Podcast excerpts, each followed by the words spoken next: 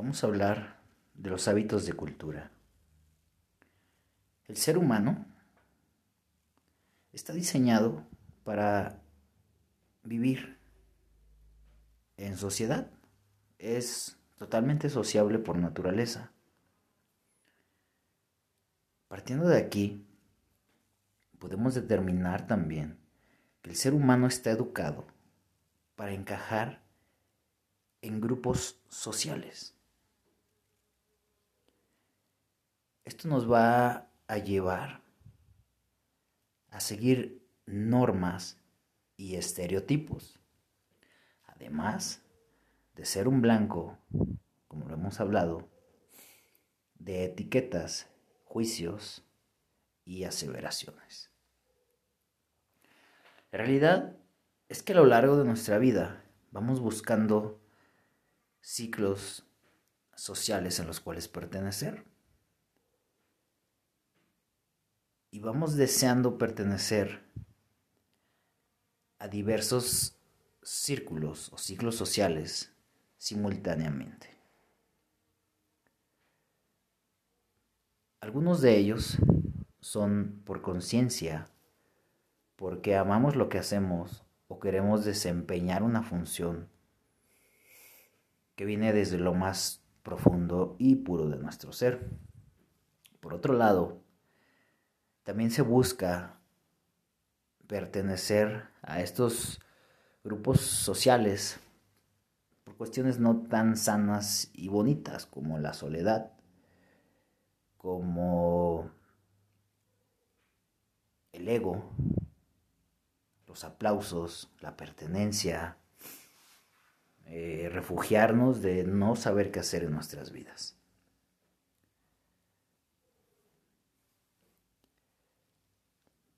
Pero este episodio va más enfocado en lo que ya vas trabajando. Las normas y estereotipos sociales. Tu primer trabajo es analizar a qué grupos sociales típicos perteneces.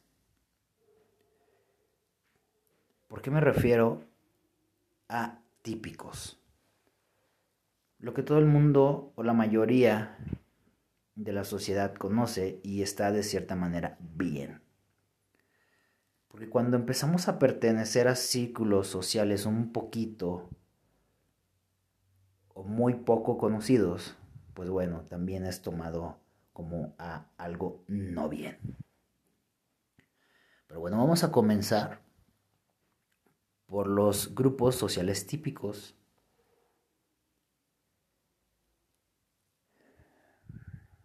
El equipo de fútbol, el equipo de ajedrez, em, el grupo de cafecito de los jueves,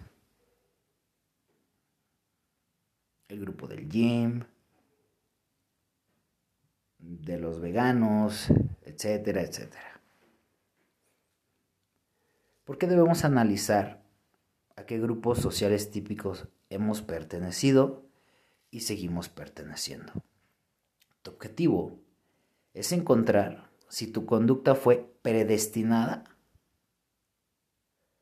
o si estás diseñando tu vida basado en las normas de conducta que estos círculos sociales requieren. ¿A qué me refiero con esto? Socialmente vivimos aprendiendo desde muy pequeños a cómo llevar nuestra vida. Porque los círculos sociales típicos te van dando las normas de conducta de tu vida. Cuándo casarte, cuánto dinero debes de gastar en la fiesta de tu hijo, cómo vestirte, qué comer, cómo llevar tus relaciones humanas, cómo gastar tu dinero, incluso cómo tratar a tu familia o a tu pareja, incluso cómo tratarte a ti mismo. Y eso no está padre.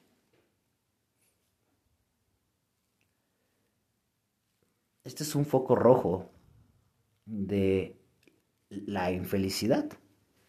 De que tarde o temprano vas a sentir culpa por casarte cuando socialmente estaba bien, tener un hijo cuando socialmente estaba bien, gastar dinero de más porque socialmente estaba bien o de menos porque si no pues también ya eres mamón, de sentirte incómodo en tu vestimenta, de trabajar en el lugar que te caga y seguir una religión que no te gusta. Cosas tan importantes en nuestra vida que estás dejando decidir a la sociedad siguiendo estas normas de conducta.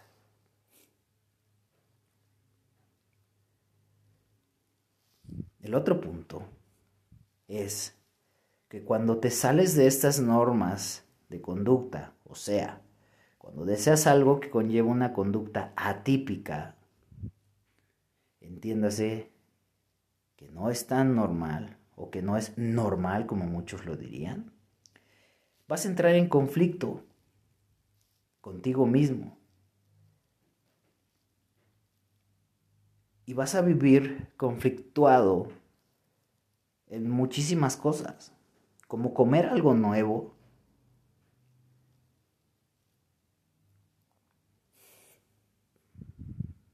miedo a, tener un hijo si no estás en un matrimonio, si no tienes un papel,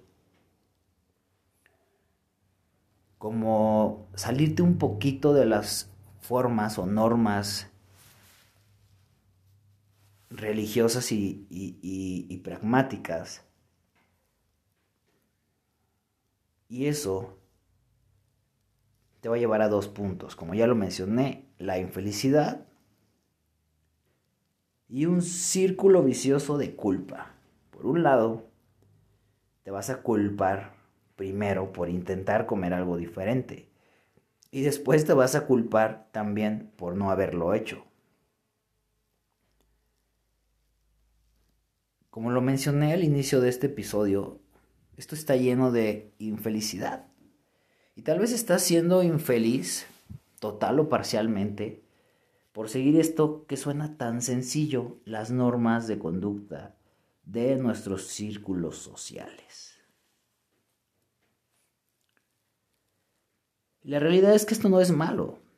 Lo que puede llegar a ser negativo es con qué conciencia entraste a estos grupos sociales. Y dos, si ya encontraste tu foco rojo, ¿qué chingados esperas para salirte de ahí?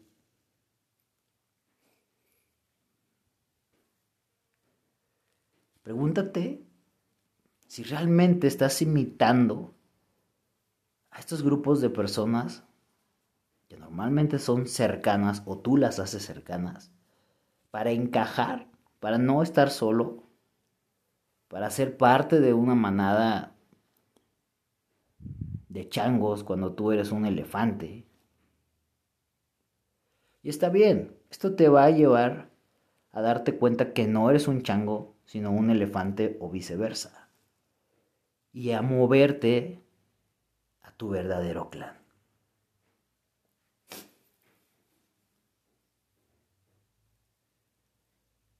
Estamos acostumbrados a seleccionar hábitos de la gente que nos rodea desde que somos pequeños, desde que somos unos niños. Vamos copiando y agregando hábitos de la gente más cercana. Y si bien hay cosas que tenemos ya genéticamente de nuestros ancestros, y no solamente físicas, sino ideologías, gustos, etc. Y también tenemos ideologías, gustos y formas de conducta que decidimos tomar de nuestras vidas y volverlas a equipar en esta. El siguiente paso es sumergirte conscientemente a esto. ¿Qué hábitos fuiste seleccionando de la gente que amas y te rodea desde niño, que realmente no te sirven. Tal vez las bebidas alcohólicas, el fútbol, mm, cruzar la pierna, comer con la boca abierta. Sobre todo cuando tenemos dos años en adelante, hasta los siete más o menos, vamos a estar haciendo esta conducta de copy-pay. Y por ahí te dejo un dato. ¿Quién está siguiendo tus pasos? ¿Quién está haciendo este copy-pay contigo? Tu hijo, tu sobrino, el hijo de tu vecino, el hijo de tu mejor amigo. ¿Qué estás enseñando a la humanidad? No a la sociedad, a la humanidad. No puedes cambiar toda la sociedad, pero tal vez sí la perspectiva de ver la vida de un o varios niños que te rodean y que seguramente no te has dado ni cuenta que están haciendo copy-pay contigo.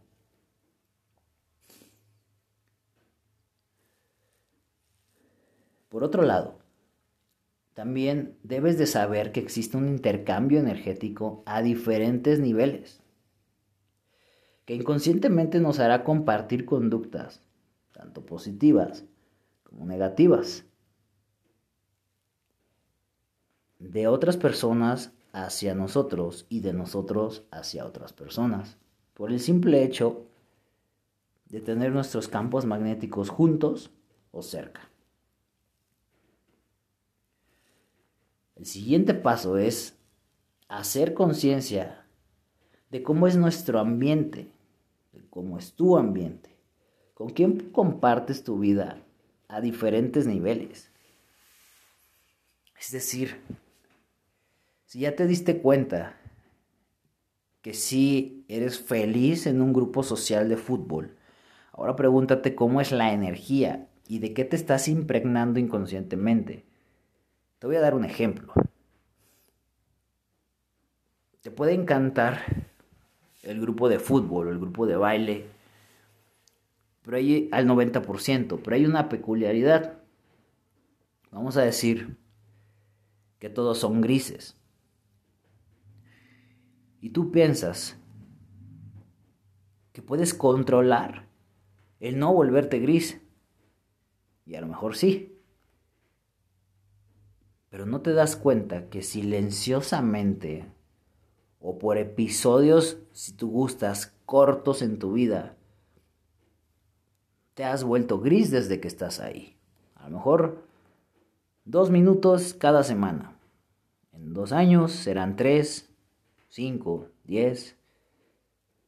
Imagínate que después tendrás una mano gris y una oreja gris. obviamente tú no eras gris. Por eso mencioné que este intercambio energético es inconsciente. Cuando tú dominas muchas artes, muchas leyes universales, incluso físicas, ya puedes hacer este intercambio energético de una manera totalmente consciente y está muy, muy chingón. Pero bueno. Este dato te lo dejo nada más para que sepas que se puede. Esto es conocido como camaleonismo energético y seguramente te ha pasado y lo conoces, realmente que no sabías que existía y cómo se producía. El principal camaleonismo energético o el más fuerte de todos es cuando compartes energía sexual con alguna persona no interesa que haya sido de una noche y que no sepas cómo se llama. De ahí se van a pasar diversos patrones de conducta. De un ADN astral y de un campo magnético a otro. Y que tal vez no los vas a desarrollar inmediatamente, pero ya están ahí sembrados. ¿Cómo es la energía en tu lugar de trabajo, en tu casa. ¿Alguien se ha preocupado por limpiar? Hay tres cosas que debemos de tener totalmente pulcras energéticamente. Tu cuarto, tu lugar de descanso, tu casa, porque son energías totalmente distintas, tu lugar de trabajo. Y ya hablando de la vida más moderna, tu transporte, o sea, tu auto. Y tal vez te preguntas, mierda, yo viajo en metro, en transporte público, y no puedo seleccionar la energía. No, pero sí puedes hacerte consciente de tu campo magnético o utilizar algo para repeler la energía negativa a ciertos niveles. Tampoco te voy a explicar cómo hacerlo, es otro dato más que quiero que sepas, que existe y que se puede.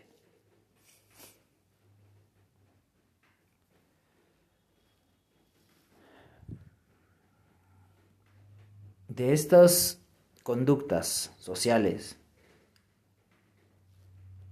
se van a desarrollar conductas que pueden ser muy negativas y tóxicas a diferentes niveles, que son tus hábitos y vicios. El siguiente paso que tienes que hacer es una lista de los hábitos negativos que tal vez has intentado cambiar o que tienes en mente cambiar o que en estos en este podcast te has dado cuenta que necesitas cambiar pero no tienes ni puta idea de cómo hacerlo. No puedes cambiar algo que no aceptas. Dos, no puedes cambiar algo que no sabes de dónde viene.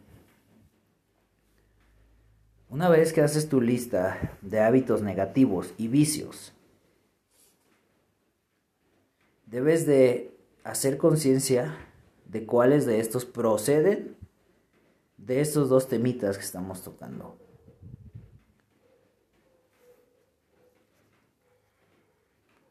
Los hábitos de cultura conscientes y los hábitos de cultura inconscientes que se pudieron hacer por intercambio energético. Es importante que entiendas que tus hábitos y tus vicios son soluciones modernas a deseos ancestrales. Ahí te va de nuevo. Tus hábitos y vicios son soluciones modernas a deseos ancestrales. Te voy a poner la más típica y que nadie pela.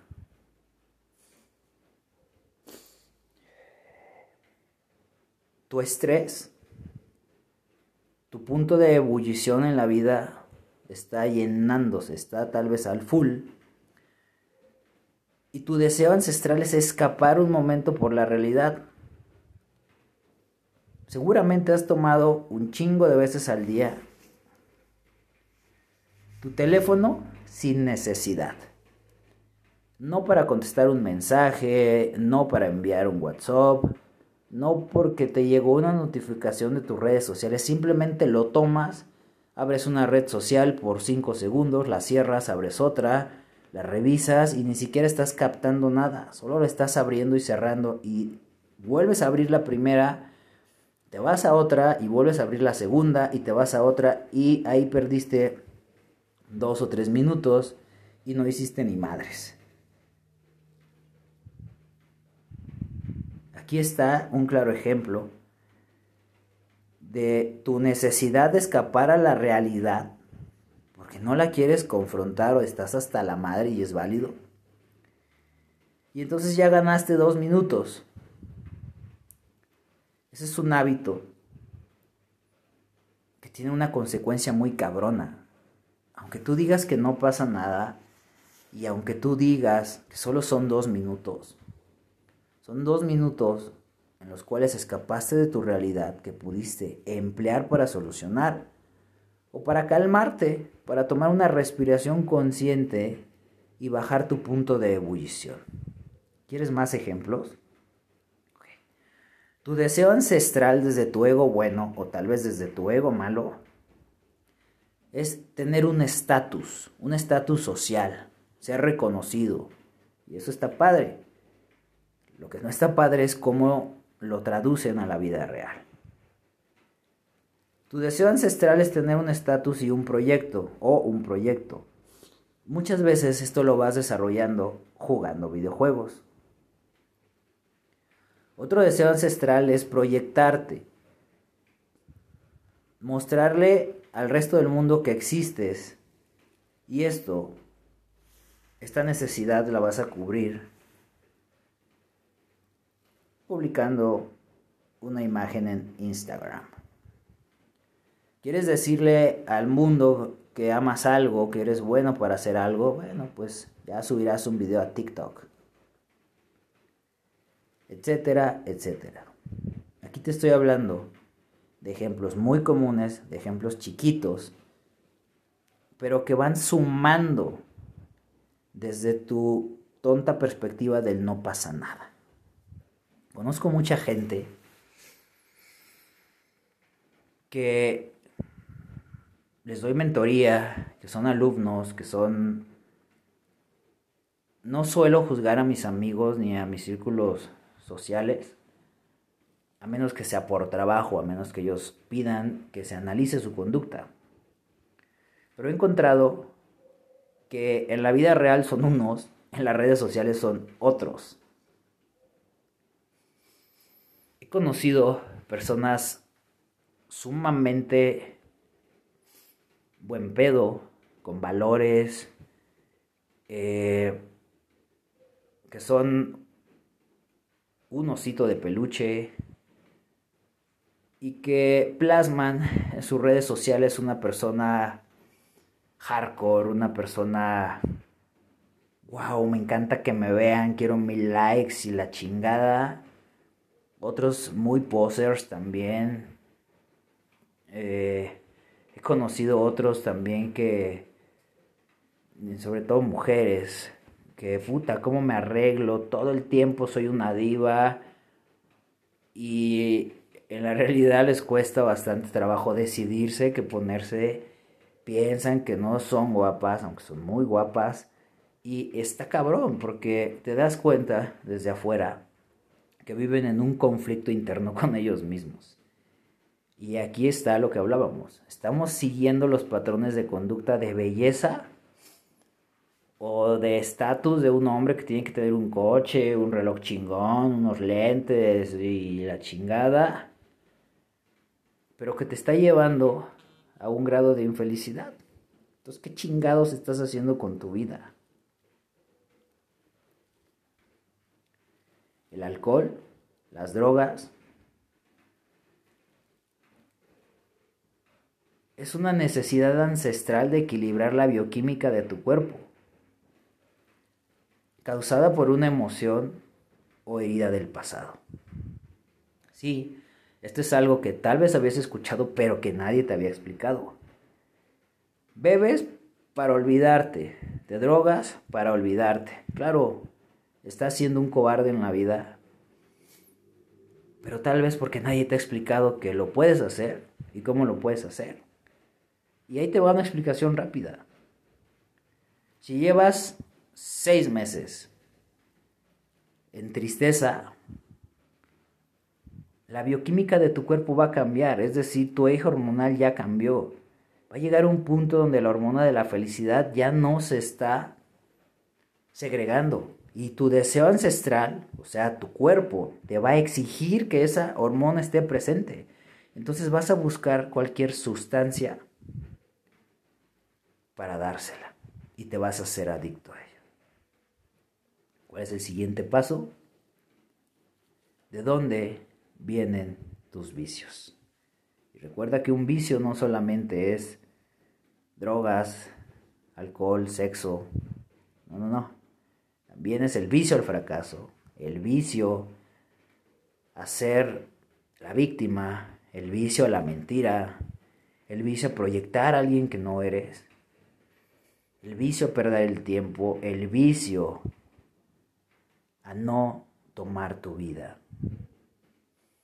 el vicio, a no buscarle solución a ese enredijo de temas mentales, emocionales y físicos que traes cargando de un chingo de años y que tú decías que no sabes de dónde surgían y por eso no les ponías fin.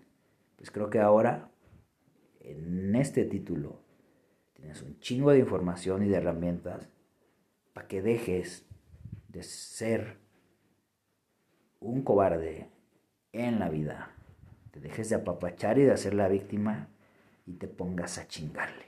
Si quieres y si no quieres, pues sigue siendo un poco infeliz. Que te sea leve.